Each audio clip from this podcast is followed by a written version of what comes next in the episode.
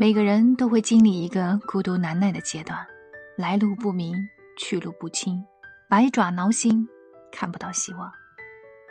但是孤独和空虚从来不是一回事。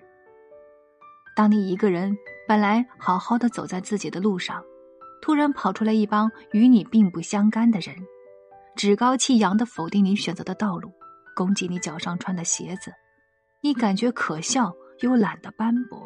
索性销声匿迹，这是孤独。当你遭遇失意与失去，寂寞上头，于是彻夜网游，灯红酒绿，四处宣泄，寻求各种无济于事的极度消遣与白日狂欢，再或者草草用替代品去填充内心的失落，这是空虚。孤独是理解不得，空虚是沉溺无果。不要试图用空虚与寂寞来冒充孤独。如果排遣抑郁的方式不得当，反而会让自己走向加倍的痛苦。